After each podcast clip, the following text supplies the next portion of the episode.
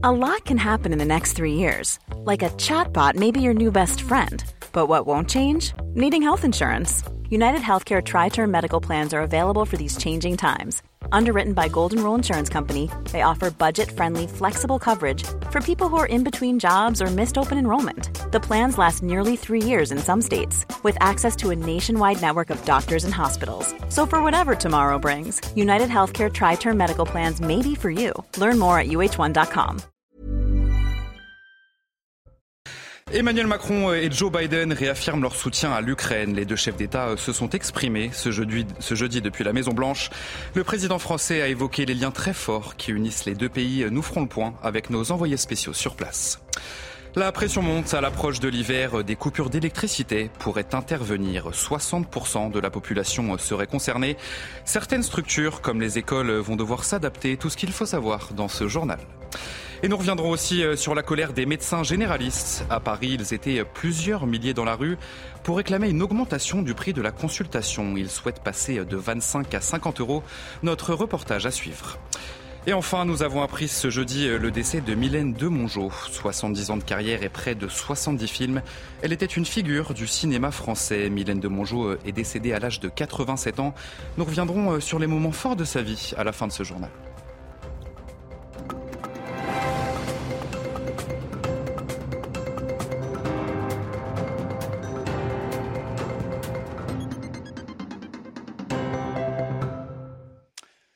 Bonsoir à tous, je suis très heureux de vous retrouver. Soyez les bienvenus dans l'édition de la nuit. Deuxième jour aux États-Unis pour Emmanuel Macron. Le président français poursuit sa visite d'État à Washington aux côtés de Joe Biden. Et avant de revenir sur cette journée à Washington, on voulait vous montrer cette séquence. Un journaliste a demandé à Joe Biden pourquoi il avait choisi Emmanuel Macron pour cette première visite d'État. Je vous propose d'écouter sa réponse. President Biden, why did you choose President Macron for your first state visit? Because my friend. President Macron, how does this compare to your last state visit? Et à l'occasion de cette deuxième journée à Washington, Emmanuel Macron et Joe Biden se sont exprimés depuis la Maison-Blanche. Le président français a notamment évoqué les liens très forts qui unissent les deux pays avec l'objectif de redevenir des frères d'armes. Les deux chefs d'État ont bien sûr évoqué la guerre en Ukraine et promettent un soutien continu à l'armée de Volodymyr Zelensky. Sur place, nos envoyés spéciaux, Florian Tardif, Charles Baget. Emmanuel Macron et Joe Biden, suite à leur entretien, ont réaffirmé leur soutien à l'Ukraine, expliquant que nos deux pays aideront Volodymyr Zelensky aussi longtemps qu'il le faudra. Les deux présidents qui ont également expliqué qu'ils allaient continuer de travailler ensemble pour rendre la Russie, je cite, responsable de ses actions. Un échange au sein du bureau ovale qui a également permis à Emmanuel Macron, tout comme à Joe Biden, de partager leur point de vue concernant les moyens à mettre en œuvre pour tenter de mettre fin à ce conflit et de construire une paix durable lorsque les Ukrainiens et les Ukrainiens seulement l'auront décidé. Écoutez à ce sujet le président de la République. Nous n'allons jamais faire pression sur les Ukrainiens pour qu'ils acceptent un compromis qui ne serait pas acceptable pour eux, car ils sont si courageux. Ils défendent précisément leur vie, leur nation et nos principes. Nous n'aurions jamais de paix durable dans ce cas. Si nous voulons une paix durable, nous avons besoin de respecter les Ukrainiens et qu'ils décident eux-mêmes le contenu, le moment de négocier toute question relative à leur territoire. Les deux hommes ont ainsi expliqué lors d'une conférence de presse conjointe qu'ils étaient prêts à échanger avec Vladimir Poutine si Emmanuel Macron s'entretient régulièrement avec son homologue russe depuis le début du conflit. Ce n'est pas le cas de Joe Biden. Néanmoins, lors de cette conférence de presse, le président américain a expliqué qu'il était prêt à échanger de nouveau avec son homologue russe si et seulement si ce dernier mettait fin au conflit qui l'oppose aux Ukrainiens. Comprenez que pour les deux présidents, la seule issue possible à la guerre en Ukraine est de revenir à la table des négociations. Et toujours à l'occasion de cette deuxième journée aux États-Unis, Emmanuel Macron a confirmé qu'il allait s'entretenir dans les prochains jours avec son homologue russe Vladimir Poutine. En Ukraine, près d'un mois après la libération de Kherson, les bombardements russes continuent dans cette ville du sud du pays. Et sur place, les habitants vivent sans électricité et l'eau potable se fait de plus en plus rare. Je vous propose d'écouter ce témoignage d'une habitante justement de Kherson. Elle est aux côtés de militaires ukrainiens sur place. Il y a eu un bombardement. J'étais dans l'ambulance. Un obus est tombé. Mon voisin m'a appelé. La porte a été détruite. Vous avez aussi été touché? Non, juste la porte, quel sauvage. Quand les Russes mourront-ils? Mon Dieu, que Poutine meure avec eux. Combien de temps cela peut-il durer? Des enfants meurent. Conséquence directe de cette guerre en Ukraine, des coupures d'électricité pourraient intervenir cet hiver en France. Le gouvernement va adresser une circulaire au préfet pour anticiper justement d'éventuelles coupures qui pourraient concerner 60% de la population française. Jean-Laurent Constantini et Clémence Barbier pour les explications. Pas de blackout cet hiver, mais possiblement des coupures d'électricité. 60% de la population métropolitaine serait concernée. Les coupures de courant interviendraient entre 8h et 13h et entre 18h et 20h. Certaines structures devront s'adapter comme les écoles susceptibles d'être délestées. Elles devront rester fermées le matin pour éviter d'être sans lumière, ni chauffage, ni alarme. Par précaution, les trains seront supprimés, les lignes de métro fermées. En ce qui concerne les urgences, il sera recommandé de privilégier le 112, le numéro d'urgence européen. Des sites sensibles seront toutefois épargnés. C'est le cas des hôpitaux, des gendarmeries, des casernes de pompiers ou encore des quelques 3800 patients à haut risque dépendant d'un équipement médical à domicile branché sur le secteur. La Corse aussi n'est pas concernée. Reliée à l'Italie, elle dispose de sa propre production électrique. Dans la pratique, 40% de la population ne sera jamais délestée car prioritaire ou raccordée par chance à une ligne prioritaire. Pour savoir si vous serez concerné par ces coupures, l'information sera disponible sur le site d'EcoWatt trois jours à l'avance. Alors, pour faire face à ces éventuelles coupures d'électricité, un fournisseur d'énergie propose à ses clients d'investir dans des bougies et dans des piles électriques, des recommandations qui ne font pas vraiment l'unanimité. Dans le Loiret, Jeanne Cancard et Fabrice Elsner se munir de bougies, de piles électriques pour faire face à de potentielles coupures d'électricité cet hiver. Des recommandations qui font sourire certains habitants de ces communes du Loiret, mais la plupart sont assez réticents, surtout les personnes âgées qui nous disent être inquiètes. L'une d'entre elles nous explique ne pas avoir de téléphone portable et appréhende donc la possibilité de ne pas pouvoir joindre ses proches ou même les secours en cas de coupure de courant. Du côté des écoles, les parents d'élèves que nous rencontrons sont assez agacés d'apprendre que les établissements scolaires ne seront pas exemptés de ces possibles délestages, car s'il n'y a pas d'électricité, eh l'école sera fermée, une organisation redoutée par ses habitants, une organisation de dernière minute, puisque c'est seulement la veille à J-1 que le réseau d'énergie SICAP préviendra les foyers et les entreprises concernées ici dans les communes du Loiret. L'actualité également marquée par cette grève des médecins généralistes. Ils étaient des milliers dans la rue ce jeudi notamment dans la capitale, une mobilisation euh, pour réclamer l'augmentation du prix de la consultation. Les médecins souhaitent passer de 25 à 50 euros. Anne-Isabelle Tollet, Pierre-François Altermat avec le récit de Vincent Fernandez. C'est un mouvement qualifié d'historique pour les médecins libéraux. À Paris, ils étaient plusieurs milliers dans la rue, notamment pour réclamer une hausse de leurs tarifs de 25 à 50 euros la consultation pour créer un choc d'attractivité selon ces médecins. La moyenne européenne d'une consultation, c'est 46 euros. Donc on demande à déjà se réaligner par rapport aux pays européens. Euh, la France veut une médecine d'excellence. On ne va pas faire une médecine d'excellence avec des prix discount. Après les charges qui passent du cabinet qui n'arrêtent pas d'augmenter avec l'inflation, il reste euh, à, peu près 10 euros euh, à la fin de la consultation pour nous, pour vivre. Et donc du coup, bah, ça n'attire plus les médecins en fait qui sortent de la fac à s'installer en France, n'importe où en France. Les médecins proteste également contre la lourdeur des tâches administratives. Selon Jérôme Marty, médecin généraliste et président du syndicat UFML, ces manifestations ont provoqué la fermeture de près de 80% des cabinets ce jeudi. La médecine libérale a été abandonnée depuis 30 ans par les politiques. On a aidé l'hôpital, pas assez, mais on a aidé l'hôpital et on n'a rien fait pour la médecine libérale. Et aujourd'hui, nous sommes devenus en quelque sorte maltraitants parce qu'on ne nous donne pas les moyens de faire la médecine que les Français sont en droit d'attendre. Le collectif à l'origine de ce mouvement a d'ores et déjà annoncé une grève dure et illimitée à partir du 26 décembre s'ils ne sont pas écoutés. On en vient euh, au retour des grèves à la SNCF. Les contrôleurs entament une grève ce vendredi et cela devrait durer tout le week-end. Ils réclament une hausse des salaires et de meilleures conditions de travail. Résultat, seulement 4 trains sur 10 circuleront ce week-end en France, ce qui provoque bien sûr euh, la colère des usagers. Solène Boulan et Jules Bédot. Avec 4 trains sur 10 en circulation, le week-end sera perturbé sur les lignes de la SNCF en raison d'un mouvement de grève des contrôleurs. Parmi les lignes les plus impactées, le TGV Atlantique avec seulement un train sur quatre et un train sur quatre également sur le Ouigo. Ils nous emmerdent. Voilà, c'est euh, des revendications, toujours des revendications. On veut du pognon, on veut du pognon. Il n'y en a plus du pognon. Déjà, le contexte, il n'est pas spécialement marrant. Euh, je pense que si chacun mettait un petit peu de sien, peut-être que le contexte serait un petit peu moins difficile. On devait prendre le train pour entrer euh, demain. Mais on ne peut pas, donc on va se débrouiller entre collègues pour entrer en voiture. Un second préavis de grève a été annoncé, d'abord du 23 au 26 décembre, puis du 30 au 2 janvier. Je vais partir avant. Il faut prévoir le coup. C'est embêtant pour beaucoup de gens, mais il faut aussi comprendre les gens qui le font parce qu'ils n'ont peut-être pas tout à fait le choix. Les négociations annuelles obligatoires doivent s'engager le 7 décembre prochain entre la direction et les syndicats. Elles seront décisives concernant l'organisation des fêtes de fin d'année. À Bédouin, dans le Vaucluse, deux bébés ont été retrouvés morts dans un congélateur au domicile d'une femme âgée de 41 ans. Elle a été placée en garde à vue à 11h ce jeudi. Le procureur de la République de Carpentras a annoncé qu'elle donnera plus de précisions ce vendredi dans la matinée.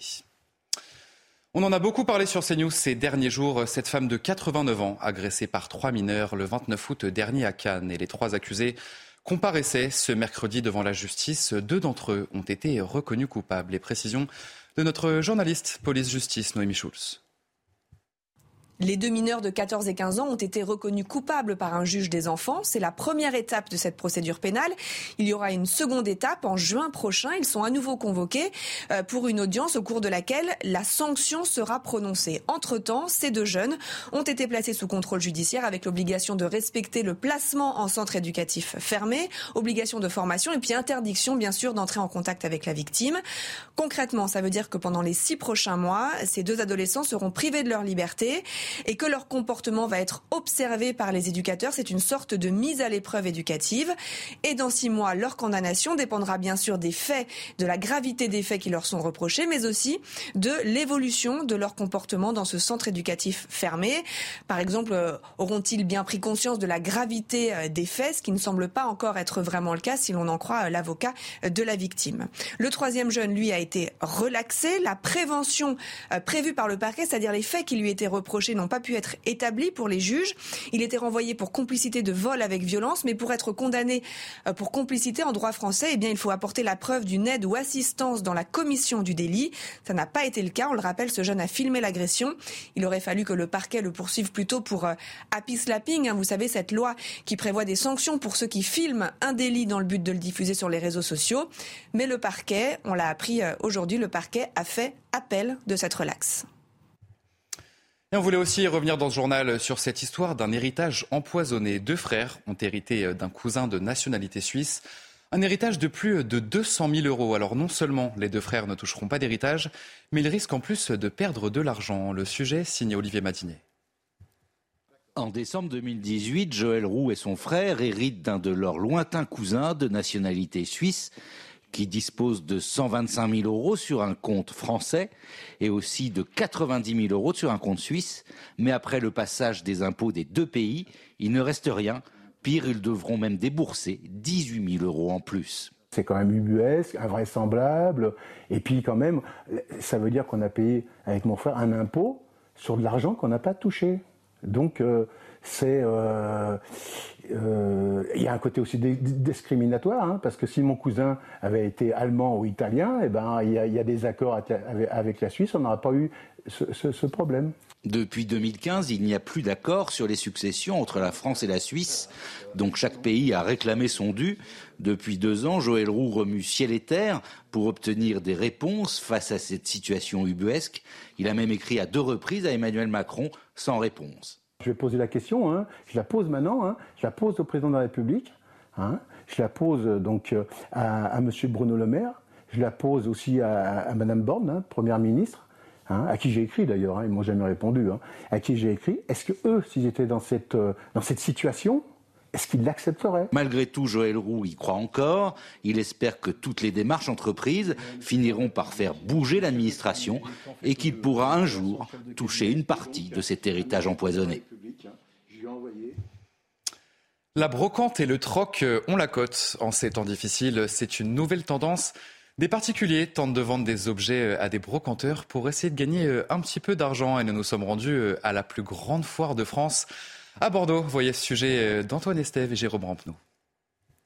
Dans les allées de la brocante bordelaise, les chineurs se transforment parfois en vendeurs. Un meuble, une horloge, un tableau ancien et parfois une simple fourchette en argent, des objets qui peuvent rapporter gros. Là, on a une fourchette qui doit faire 60 à 80 grammes. C'est quelque chose qui, au poids, vaut une quarantaine d'euros, voilà, grand maximum. Nous demandons l'expertise de ce plat du 19e, signé d'un grand atelier de Moselle. Déjà, ce qui va compter, c'est la marque, ce qui est marqué dessous le plat, souvent les trois quarts du temps. Il est joli, il n'a pas d'égreniure, rien du tout, il est propre on va à peu près estimer une quarantaine d'euros.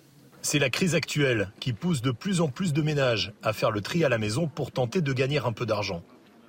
Vendre à des gens qui s'intéressent, pourquoi pas, oui. Un bureau de ma grand-mère qui, dont je ne me sers pas, ou de la vaisselle. Au lieu que ça reste à la maison, si on peut donner une seconde vie aux objets, pourquoi pas? Pour les brocanteurs, ce marché parallèle est une bonne source de revenus. Ils sont experts en estimation des objets anciens. Le bonheur de notre métier, c'est la chasse au trésor. Hein. Donc, euh, si on va le chasser, c'est bien. Si on nous l'amène, c'est encore mieux. Voilà. Mais euh, oui, après, ça peut être parfois des surprises, des choses un peu atypiques. Après, il y a beaucoup de choses classiques. Mais bon, le classique fonctionne bien. La brocante et les vides-greniers peuvent être de bons remèdes anti-crise. Ici, tous les professionnels affirment payer sur le champ, en liquide ou par chèque, pour des transactions réalisées directement avec les particuliers. Et enfin, nous avons appris ce jeudi le décès de Mylène Demongeau. L'actrice s'est éteinte dans un hôpital parisien en fin d'après-midi à l'âge de 87 ans. Souvent comparée à Brigitte Bardot, elle a partagé l'affiche avec des grands noms du cinéma français. On se souvient notamment de ses rôles dans Bonjour Tristesse, Fantomas ou encore dans Camping. Retour sur les moments forts de sa vie avec Vincent Fernandez. 70 ans de carrière et près de 70 films, Mylène Demongeau était une figure du cinéma français. Sa carrière décolle entre 1953 et 1954 avec ses rôles dans Bonjour Tristesse, Sois belle et tais-toi ou Le Péplum, la bataille de Marathon. Non, il n'y a pas à avoir d'espoir, je n'en ai pas le droit. Elle s'impose ensuite comme une actrice incontournable avec la trilogie Fantomas, où elle joue le rôle de Hélène, photographe reporter, aux côtés de Louis de Funès et Jean Marais. Après vous, commissaire. Le d'abord Vous m'aiderez Mylène Demongeau est régulièrement comparée à Brigitte Bardot, notamment parce qu'elle partage la même lutte pour la protection des animaux. Ça, je pouvais pas faire un pas, ça on dit c'est la nouvelle Bardot. Il n'y a rien de plus épouvantable pour quelqu'un. J'ai perdu, oui. Je n'ai jamais cherché de toute façon à la concurrencer. Ça me faisait profondément suer. Après une pause d'une dizaine d'années, l'actrice revient dans les années 2000 avec, entre autres, la série de films Camping. Eh ben, tu mets pas le au vent, tu mets pas le au vent, Jackie, qu'est-ce que tu veux que je te dise? Tu vas pas me laisser marcher dessus par des Allemands, non? C'est des Hollandais, Jackie C'est pareil. Le dernier long métrage dans lequel apparaît Mylène de Mongeau, Maison de retraite, avec Gérard Depardieu et Kev Adams en février dernier. L'actrice aura été demandée jusqu'au bout. Son décès a été annoncé ce jeudi. Elle avait 87 ans. Orphelin, comme nous. Allez, vous ne bougez pas tout de suite, votre journal des sports. Et on commence ce journal des sports euh, avec la Coupe du Monde de foot, bien sûr, et la joie des Japonais euh, qualifiés pour les huitièmes de finale. Après avoir renversé l'Espagne 2 buts à 1, 2 buts inscrits euh, coup sur coup par Dohan et Tanaka, un succès qui permet aux Samurai Blue de terminer premier du groupe E devant la Roja et d'éliminer l'Allemagne, la Mannschaft qui s'est pourtant imposée 4 buts à 2 face au Costa Rica, mais qui échoue à la différence de but derrière l'Espagne, une nouvelle désillusion pour la nation aux 4 Coupes du Monde qui, comme en 2018, voit son parcours euh, s'arrêter dès les phases de poule.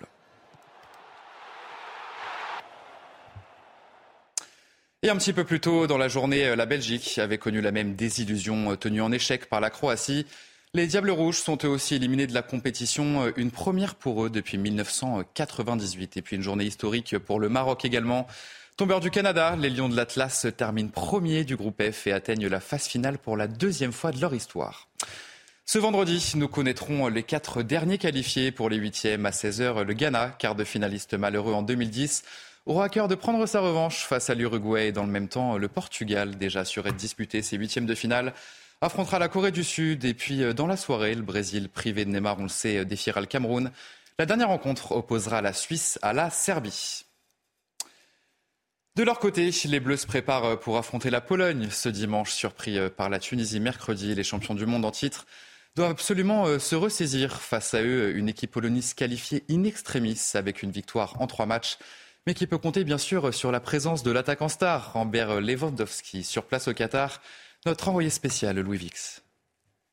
J-2 déjà avant le début d'une nouvelle compétition pour les Bleus avant ce huitième de finale de Coupe du Monde face à la Pologne. Coup d'envoi dimanche à 16h, gagner ou rentrer à la maison.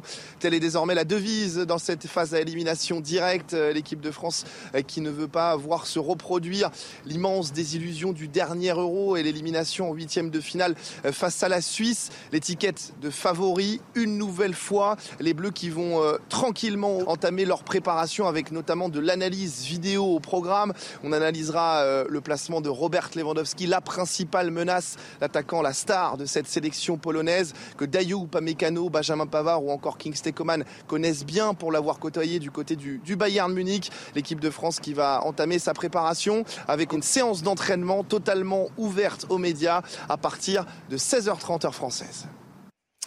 Et allez, un mot de cyclisme pour terminer ce journal des sports euh, avec un petit séisme dans l'univers du Tour de France prévu euh, pour l'édition 2024. Pour la première fois dans l'histoire de la Grande Boucle, l'arrivée finale de l'épreuve ne se tiendra pas à Paris. Jeux olympiques dans la capitale oblige. Les coureurs achèveront leur périple à Nice, hein, une dernière étape qui se déroulera euh, sous la forme d'un contre-la-montre individuel. C'est une première depuis 1989 et la désillusion de Laurent Fignon, battu pour 8 secondes par Greg LeMond. Allez, vous restez bien avec nous sur CNews. Dans un instant, euh, un prochain journal. Emmanuel Macron et Joe Biden réaffirment leur soutien à l'Ukraine. Les deux chefs d'État se sont exprimés ce jeudi euh, depuis la Maison-Blanche et le président français a évoqué les liens très forts qui unissent les deux pays. On en parle tout de suite. Vous restez bien avec nous sur CNews. Retrouvez tous nos programmes et plus sur cnews.fr.